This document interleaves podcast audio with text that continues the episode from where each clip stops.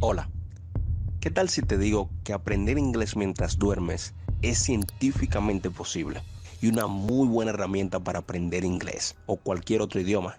Siempre y cuando utilices el método de la manera correcta y como te voy a explicar a continuación. Si ya has utilizado este método y no te ha funcionado del todo, es porque no lo has hecho bien. Créeme, esto funciona. Todo relacionado No es nada ten un 20% de fantasía. Non aceptamos queixas.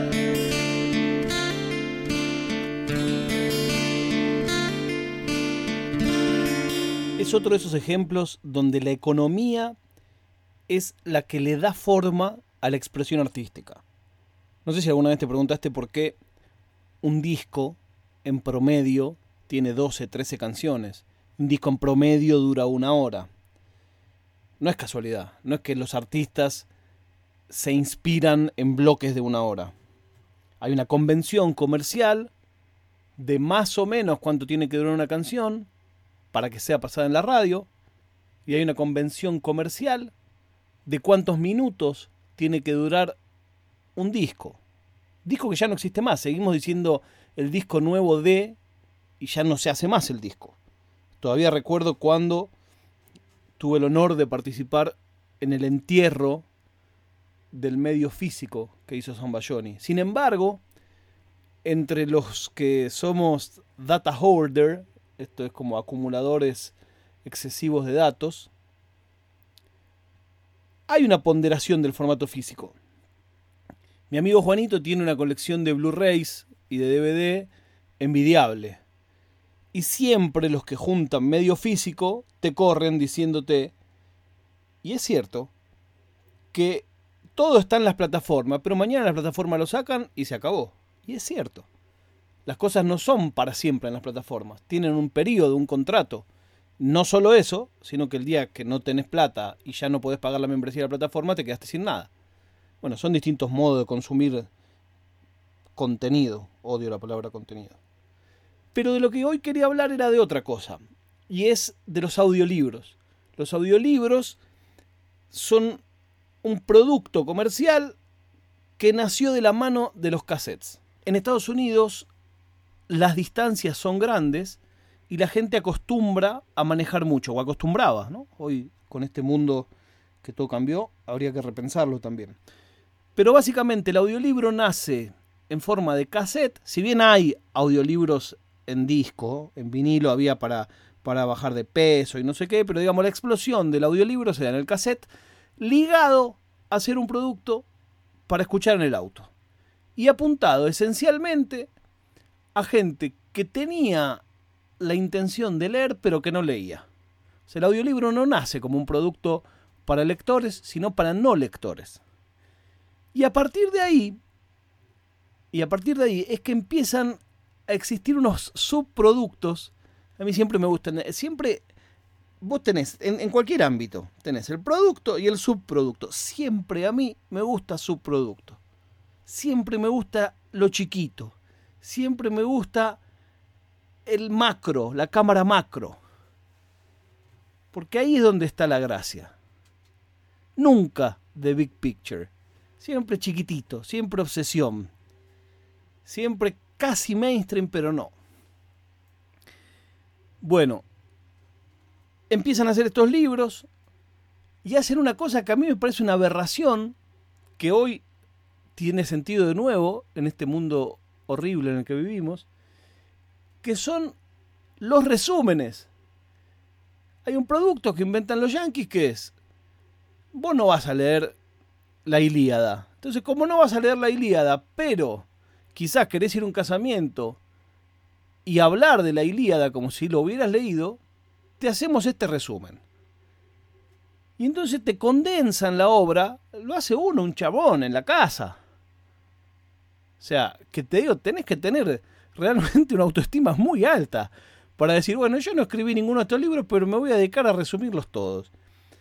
Y después hacen otros que son mes a mes para los ejecutivos de las empresas. Es una cosa espantosa esto resumen todos los libros de moda. Por decirte algo, el de Maricondo. Entonces está todo el mundo hablando del libro Maricondo, el libro Maricondo. Y como vos sos un, eh, un ejecutivo, una ejecutiva muy importante, no tenés tiempo para andar leyendo esas pavadas, pero necesitas hacerte el que sí. Entonces hay unos chabones que te mandan todos los meses como 10 libros, 10 resúmenes, en 15 minutos cada libro. Según ellos está lo más importante ahí. Es una cosa espantosa. Bueno, pero ha ido creciendo. Justo hoy yo estaba hablando con una gente de unos audiolibros y le contaba que hay como dos grupos para mí de audiolibros. Yo separo los audiolibros en dos grupos, sacando esto de los resúmenes que sería un tercero. Y son los audiolibros que los lee una persona, todo el libro, independientemente de lo que pasa en el libro, si en el libro hay muchos personajes o muchas voces, es uno solo, es como cuando tus viejos o tu vieja te leen un cuento, lo cual es muy grato si lo leen bien. Hay un montón de audiolibros leídos muy mal, muy, muy, muy mal. Nada más horrible que el audio mal leído. No hay cosa más fea que el audio mal leído. Si no sabes leer audio, es preferible que, como yo, no leas porque se nota que lees mal. Bueno, entonces, están estos que los lee una sola persona. Ahí hay una opción que hacer cuando vos editas un audiolibro y es, ¿lo lee un narrador o narradora profesional o lo lee el autor? Si el autor es famoso, tiene a veces un plus en ventas escucharlo por el autor. ¿Qué sucede? Y no siempre los autores saben leer. Es más, en muchos casos, y casi te diría en la mayoría, no lo saben. Es una excepción aquellos casos en que los autores leen bien sus cuentos, o sus obras, o sus libros, o lo que, o lo que sea. Y después hay otro grupo, un subgrupo, que son unos audiolibros donde los distintos personajes los actúan distintas personas. Y entonces ya ahí empieza a cambiar la cosa. Es más una ficción sonora que un audiolibro. Si bien es un audiolibro en tanto lo que se lee es textual lo que dice el libro, no te vas a encontrar nada que no diga el libro, pero al actuar muchas personas ya cambia, o sea, empieza a ser una cosa diferente por completo. Hay algunos audiolibros leídos por gente tan célebre como el autor diría. Por ejemplo, son muy famosos los libros Harry Potter leídos por Stephen Fry. Stephen Fry es un cómico inglés muy, muy famoso. También hay una serie muy famosa de El Señor de los Anillos. Y la gente que le gustan los audiolibros siguen a los narradores. No, voy a tal libro, la versión de tal. La versión se refiere a la lectura, ¿no? Entonces es muy interesante. Y lo que encontré hace un tiempo, que me sorprendió y me gustó el nombre. El nombre me parece, desde el punto de vista de marketing, una maravilla. Voy a dejar todos los links, algunos links de audiolibros y una prueba gratis incluso para, un servicio de audiolibros eh, en las notas de este episodio. Pero en este caso se llama Graphic Audio, Graphic con PH, Graphic Audio. Y lo que hacen es de cómics y de historias hacer lo que ellos le llaman una película en tu mente. Y entonces es entretenimiento en forma de audiobook. No puedo ponerlo por un tema de copyright, por supuesto, no quiero que me objeten el podcast, pero es muy interesante lo que hacen. Muy curioso. A ver, hace una versión en audio del el cómic Archie, por ejemplo, lo cual es muy loco, ¿no? Un cómic, bueno, y lo hacen. También ponele de, de literatura juvenil, también de cosas de zombies, no solo de, cómics, sino de muchos libros también de fantasía.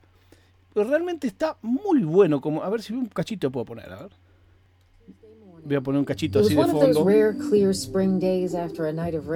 Ve que tiene sonido, incluso el sonido, si usas la app de ellos y unos auriculares buenos, es 360. Bueno, es, realmente, técnicamente es una maravilla. Se llama Graphic Audio. No sé si es un formato que va a triunfar. Entiendo que todo esto ahora se consume en los teléfonos celulares, en los móviles. Entonces ahí también cambió. Esto que nació para el cassette, tuvo un tiempo medio muerto. Y claro, ahora todos tenemos en nuestro, en nuestro teléfono una posibilidad de, de un multimedia total. No sé si ustedes escuchan o no, supongo que por lo general la gente que escucha podcast es más propensa a escuchar audiolibros. Me interesa que me lo cuenten. Y para eso tenemos dos lugares donde charlar. Uno es el Telegram de No es Nada y otro es el Capuchino, donde se graban reflexiones muy lindas, a veces un poco random. Y también, por supuesto, en la red que quieran, me arroban arroba filita catalano, hashtag no es nada. Quiero agradecer a todas las personas que dejaron una reseña de este podcast.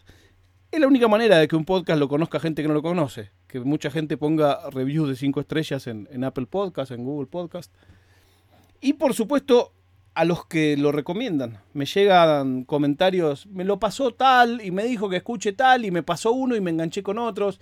Así que de verdad se los quiero agradecer mucho. Estamos ya cerca de los 190 episodios y casi que lo más lindo que saco de, esta experiencia es la posibilidad de haber conocido gente interesante, de tener una comunidad que, se ayuda entre sí respecto de, esto de libros y audiolibros, eh, sé que ustedes no lo creen, pero hay mucha gente que los compra. Digo lo que sé por lo que leo, las cosas que se comparten entre ustedes. Nos encontramos mañana cuando les diga una vez más, no es nada.